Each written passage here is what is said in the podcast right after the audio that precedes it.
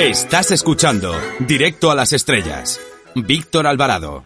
Nuestro invitado de esta semana es un experto en el cine religioso o de hondo calado, ya que ha estudiado la filmografía de Tom McCarthy, Tarkovsky, Bagda y muy especialmente de Terence Malick. Es doctor en humanidades por la Universidad Juan Carlos I y es el autor del cine de Terence Malick, La esperanza de llegar a casa y editado por EUNSA. Eh, saludamos a Alzola, Pablo Alzola. Buenas tardes.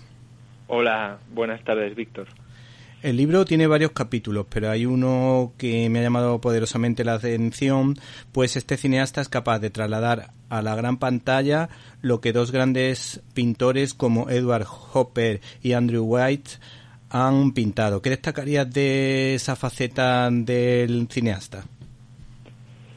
Pues esta relación entre el cine de Malik con la pintura de Edward Hopper y de Andrew Wyeth, bueno, la han destacado ya muchas personas y creo que mm, la bueno, habría, habría que decir que el primero que la destaco es el director de fotografía de la película Días del Cielo, que es Néstor Almendros, y en, su, en sus memorias que se titulan Días de una cámara, él dice que creo recordar que Malik es una persona que además de tener una cultura americana, también tiene una cultura europea y en general una cultura muy amplia y que tiene muchos conocimientos de pintura.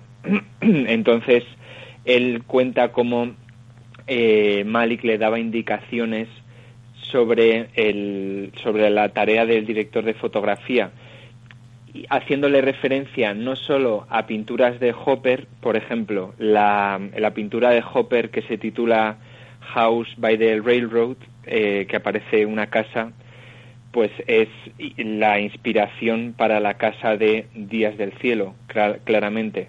Pero también Malik, por ejemplo, esto lo, ha dicho Almendros y lo ha dicho más gente, eh, Malik se ha fijado mucho en el pintor flamenco eh, Vermeer, Jan Vermeer, y en el uso que hace Vermeer de la luz también, ¿no? Como la luz natural entra a través de las ventanas e ilumina el interior de la habitación. Y luego en cuanto a Andrew Wyeth, este es un pintor quizá un poco menos conocido que Hopper y que, que pinta a lo largo del siglo XX y que sobre todo pinta escenas rurales de Estados Unidos y en ese sentido encaja mucho con algunas escenas del cine de Malik, por ejemplo, bueno, claramente Días del Cielo, ¿no? Hay una pintura de Andrew Wyeth que se llama Christina's World, el mundo de Cristina, donde se ve a una chica eh, inválida que está arrastrándose como puede por un campo de trigo y al fondo se ve una casa. Esa escena, eh, perdón, ese cuadro expresa muy bien la atmósfera y un poco el argumento de Días del Cielo no sé si más o menos eh, he apuntado alguna conexión. Sí, bueno, yo, yo mientras leía el libro he ido mm, conectando imagen con pintura y la verdad que me ha sorprendido cómo a través de la fotografía se puede crear una sensación muy similar a la de estos pintores. Eso la verdad que me ha llamado muchísimo la atención. Luego, por ejemplo, yo sé que Kurosawa, por ejemplo, hacía unos storyboards espectaculares que también pueden guardar cierta relación con la forma de trabajar de Malik. Y John Ford, que no sé si pintaba, sé que tenía una forma de, de hacer la fotografía en sus pelis que también daba la sensación de que estaba pintando un cuadro. Sí, yo de John Ford tampoco sé tanto, sé que él daba mucha importancia al paisaje, al horizonte, ¿no? En sus, en sus películas. Mm, no, no conozco si hay una influencia de pintores en la obra de John Ford. Supongo que sí que sí que la habrá.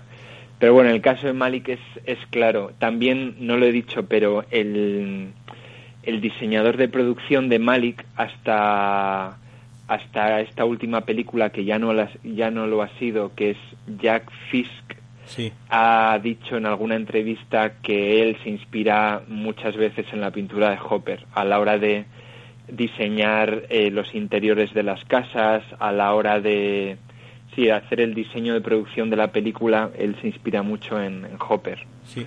Bueno, cuando uno se acerca al cine de Malik entiende, eh, por lo general, que de alguna manera este hombre pretende que nos encontremos a Dios desde la belleza de las imágenes. Eh, ¿Por qué se considera este cineasta una de las estrellas de lo que se entiende como cine cristiano o cine católico?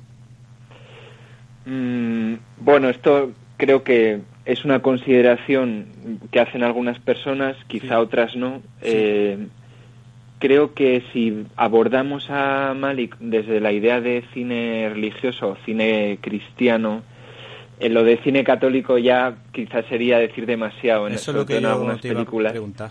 Sí. Pero sí, entonces eh, yo creo que lo bueno que tiene el cine de Malik, sobre todo el último cine a partir de El árbol de la vida, donde mm, toca cuestiones de tipo más religioso, lo bueno que tiene es que es un cine muy abierto y donde crea imágenes que tienen una gran fuerza y evocan muchos significados. Entonces, para la persona que, que sea cristiana, por ejemplo, eh, será capaz de leer esa película, de entenderla desde una perspectiva cristiana.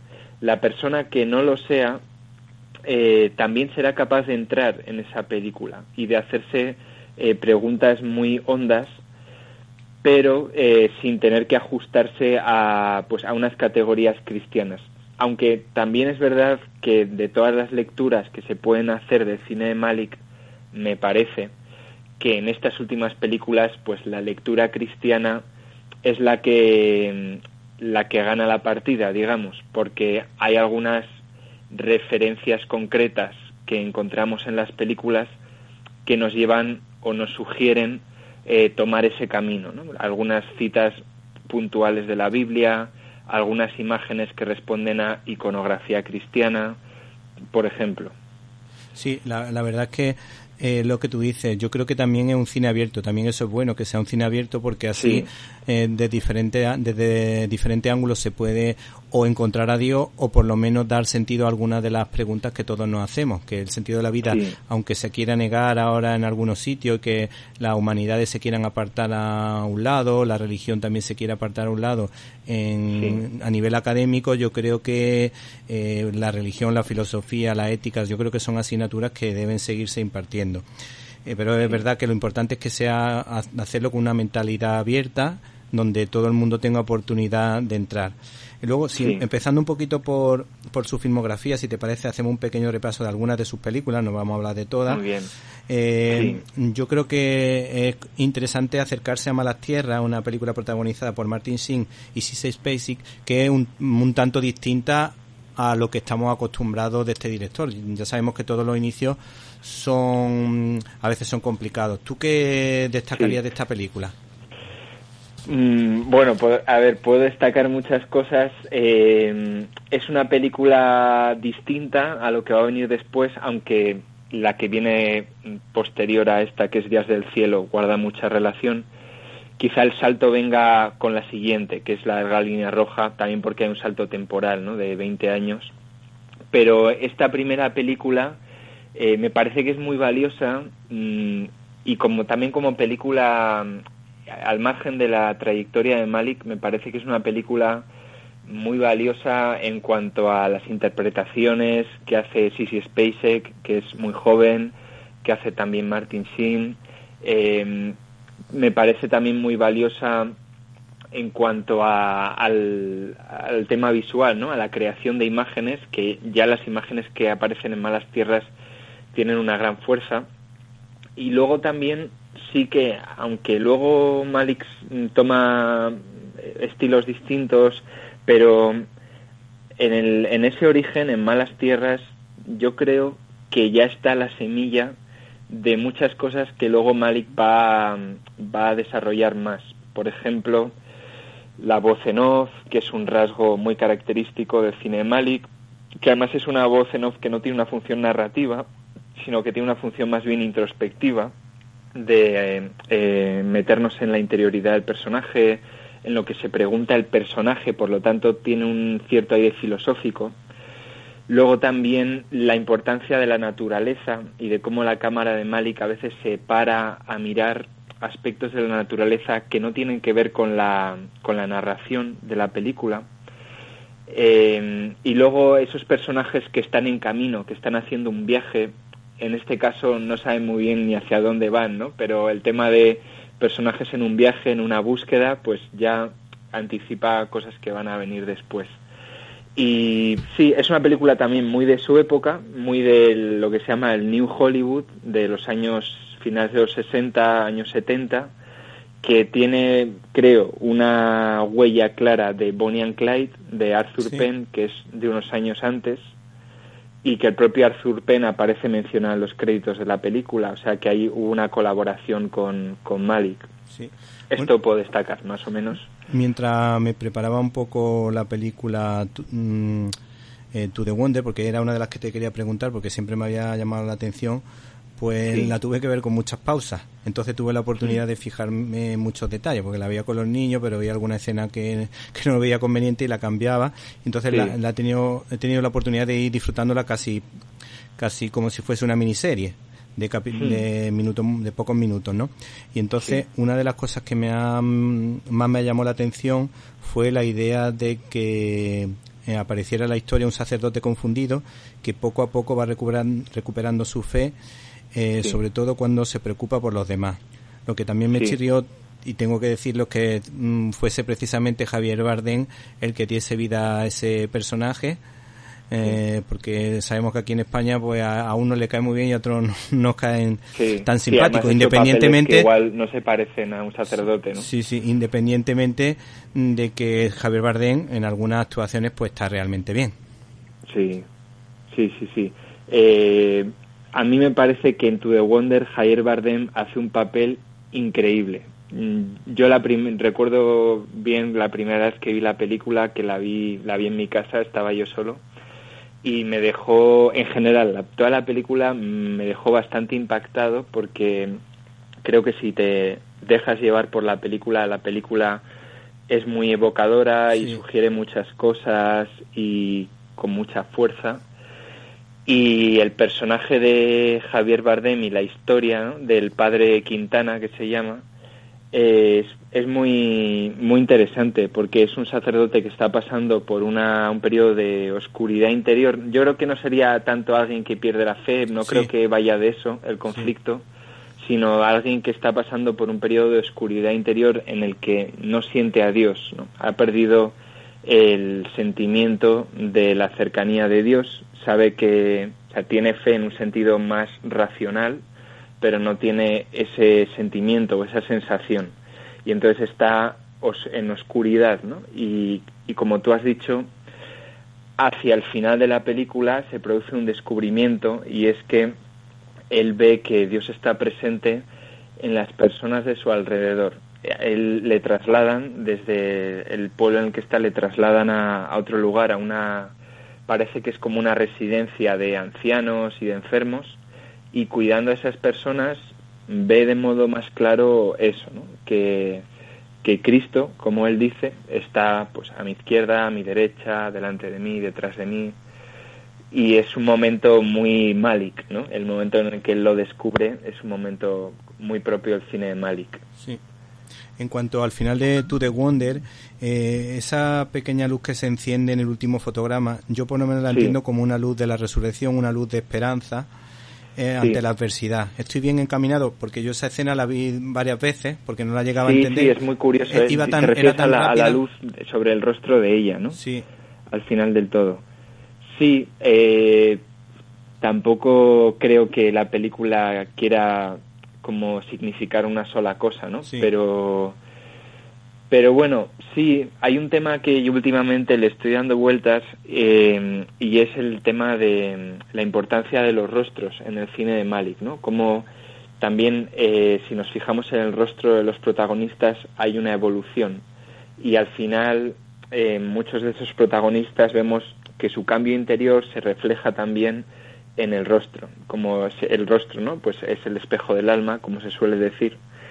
Y en el caso de esta de Marina, ¿no? El personaje que interpreta a Olga Kurilenko, pues hay un destello al final sobre su cara que yo no sé si es la tanto como la resurrección, pero sí que tiene que ver con con una luz que, que uno recibe ¿no? y, que, y que sorprende, porque es verdad también que ella se da la vuelta y, y se sorprende por esa luz, ¿no? como que la, la encuentra de repente.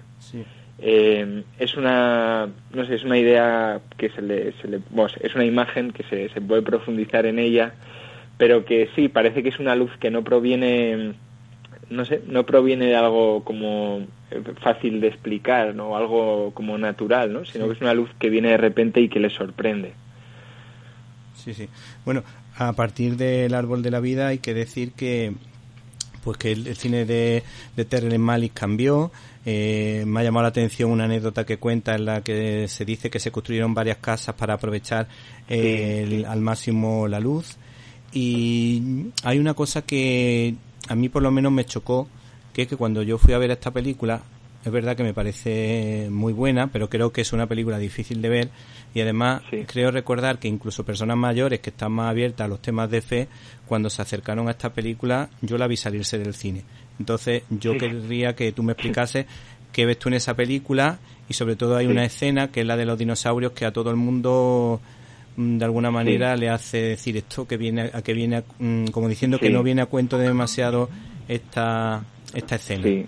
No sé, me gustaría tu valoración. Pues a ver, es verdad que en la historia del cine, sobre todo a partir de los años no sé, 40, 50 se hace un, hay como un género cinematográfico que es el cine religioso, ¿no? El cine que pues en España, por ejemplo, ponen mucho en Semana Santa y quizá cuando alguien piensa que va a haber una película religiosa, digamos, piensa que va a haber algo de ese estilo, ¿no? O sea, una película convencional, con una narrativa convencional, pero que aborda, mm, pues, eh, situaciones religiosas, personajes religiosos, tal.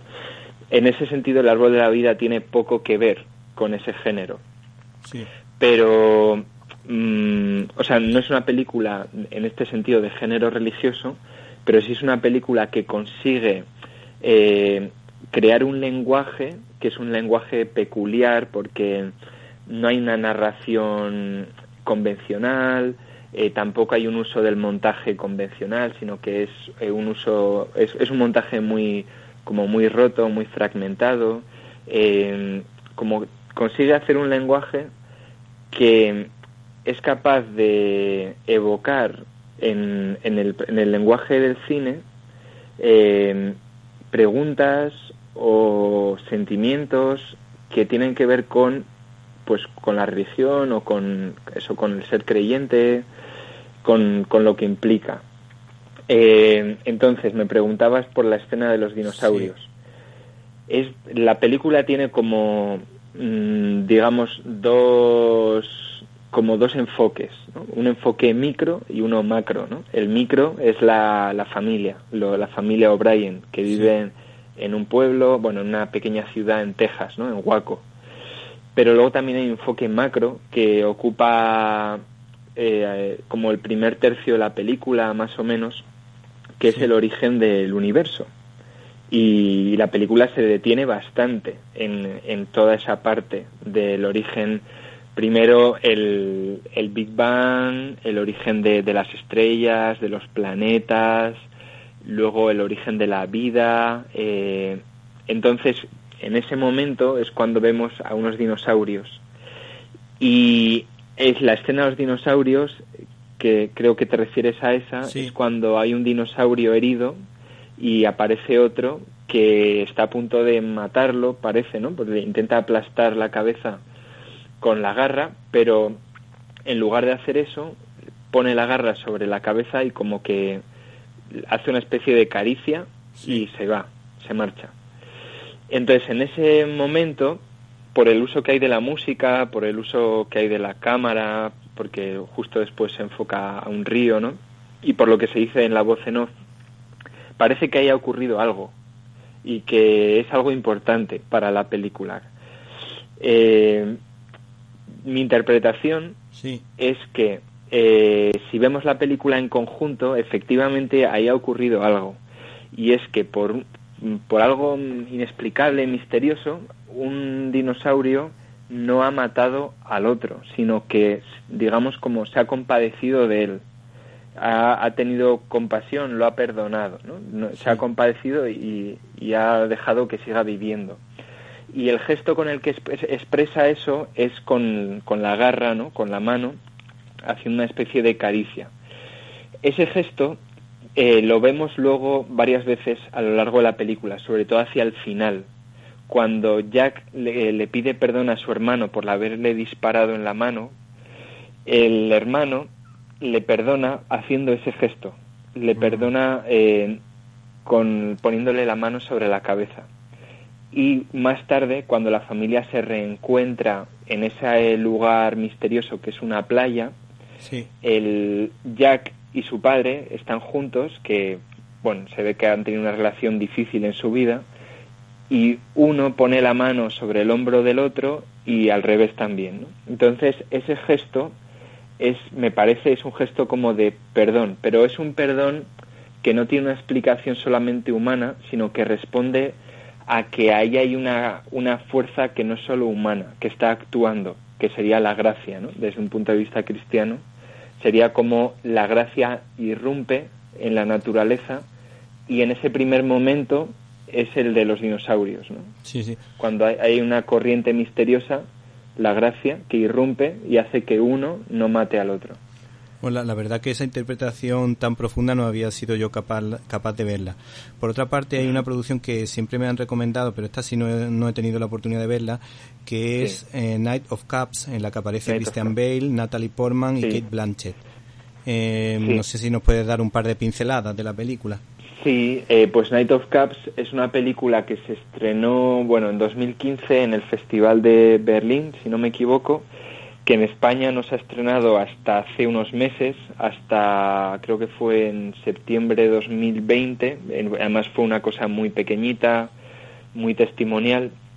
Entonces, Night of Cups eh, es una película muy parecida a la que va después de ella, que se llama Song to Song, y en concreto esta cuenta la historia de un guionista de Hollywood, mm, bueno, en el fondo un hombre del mundo de Hollywood que se llama Rick y que eh, como ha perdido, digamos, como el sentido de su vida, está vacío, no hay nada que le llene y es como él intenta llenar ese vacío y tiene relaciones con varias mujeres, eh, algunas de ellas le ayudan a encontrar un poco el camino, otras no, otras todo lo contrario.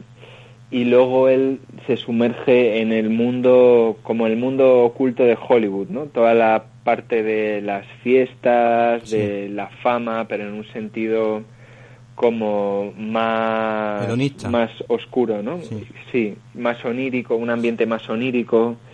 Y es como él intenta reencontrar su camino.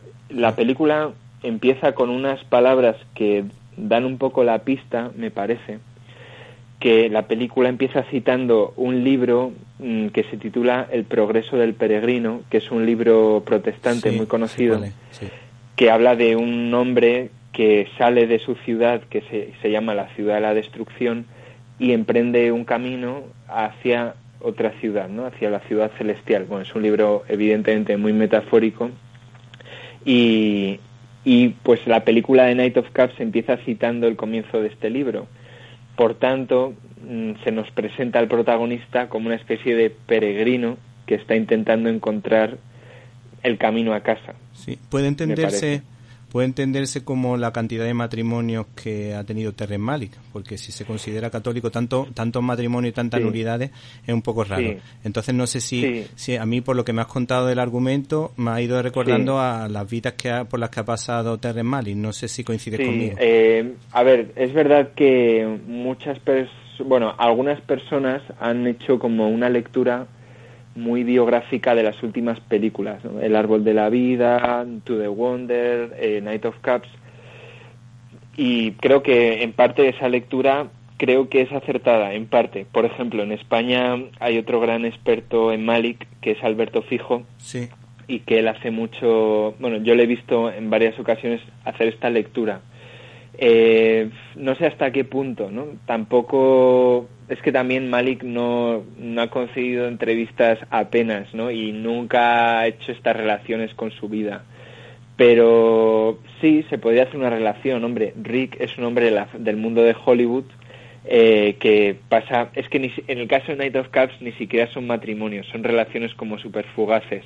Quizá podría haber más relación en To The Wonder, donde sí que eh, hay un matrimonio previo y luego hay otro, mm, otro matrimonio o un intento de matrimonio. En el caso de ella, del personaje de Marina, y en el caso de él, que primero está con ella y luego está con otra mujer.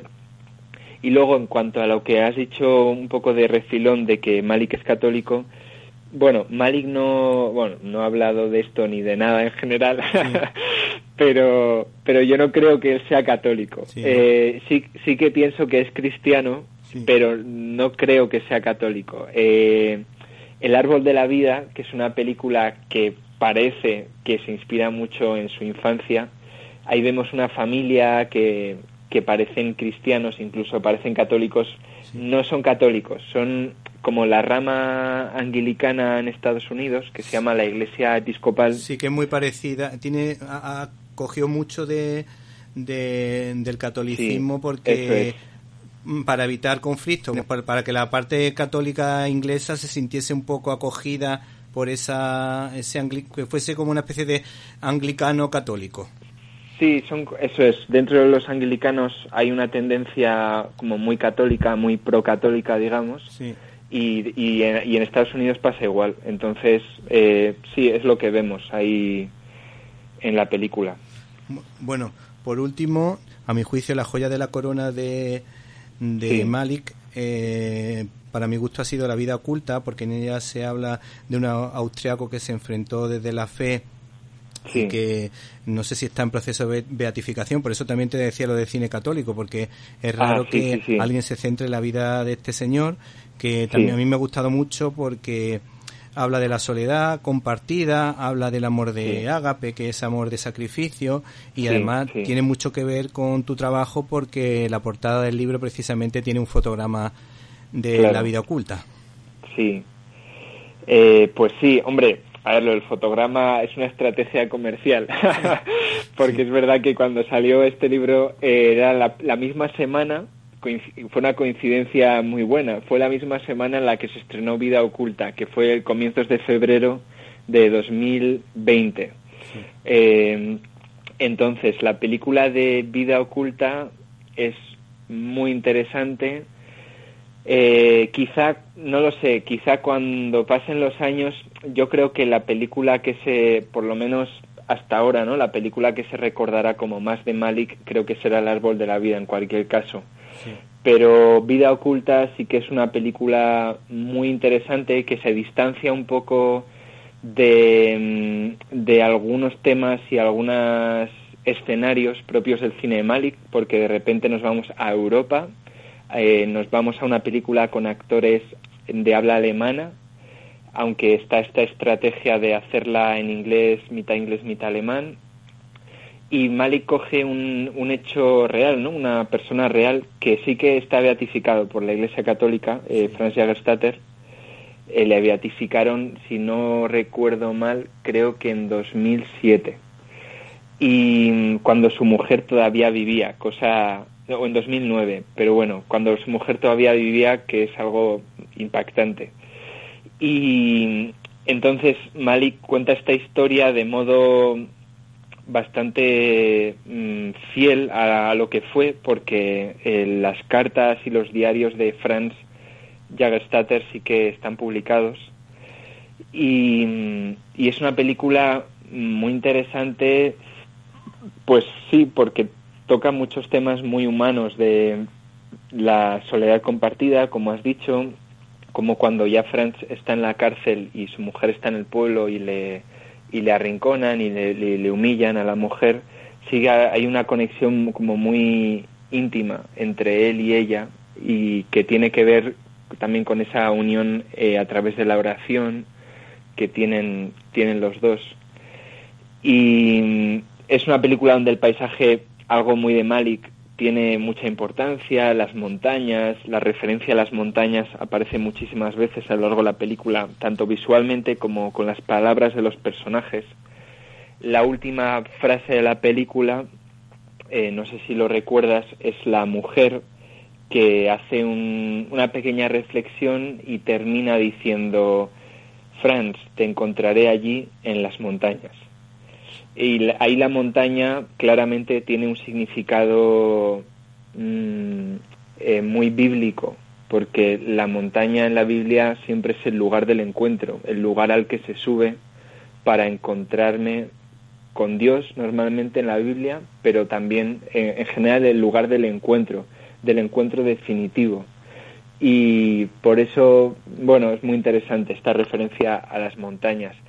Y luego creo que Vida Oculta, eh, esto bueno, ya lo ha dicho mucha gente, también lo ha dicho Alberto Fijo, Vida Oculta es una película que la podemos ver como una, como una pasión, como un relato de la pasión, porque mm, los pasos que va dando el personaje de Franz, el protagonista, eh, se asemejan mucho a, a los pasos del, a, como a los hitos que marcan la pasión de Cristo. Y eh, Malik, que sabe mucho de música y que utiliza músicas muy bien seleccionadas, aparte de la partitura original de la película, eh, Malik utiliza mucha música religiosa y mucha música que alude a la pasión.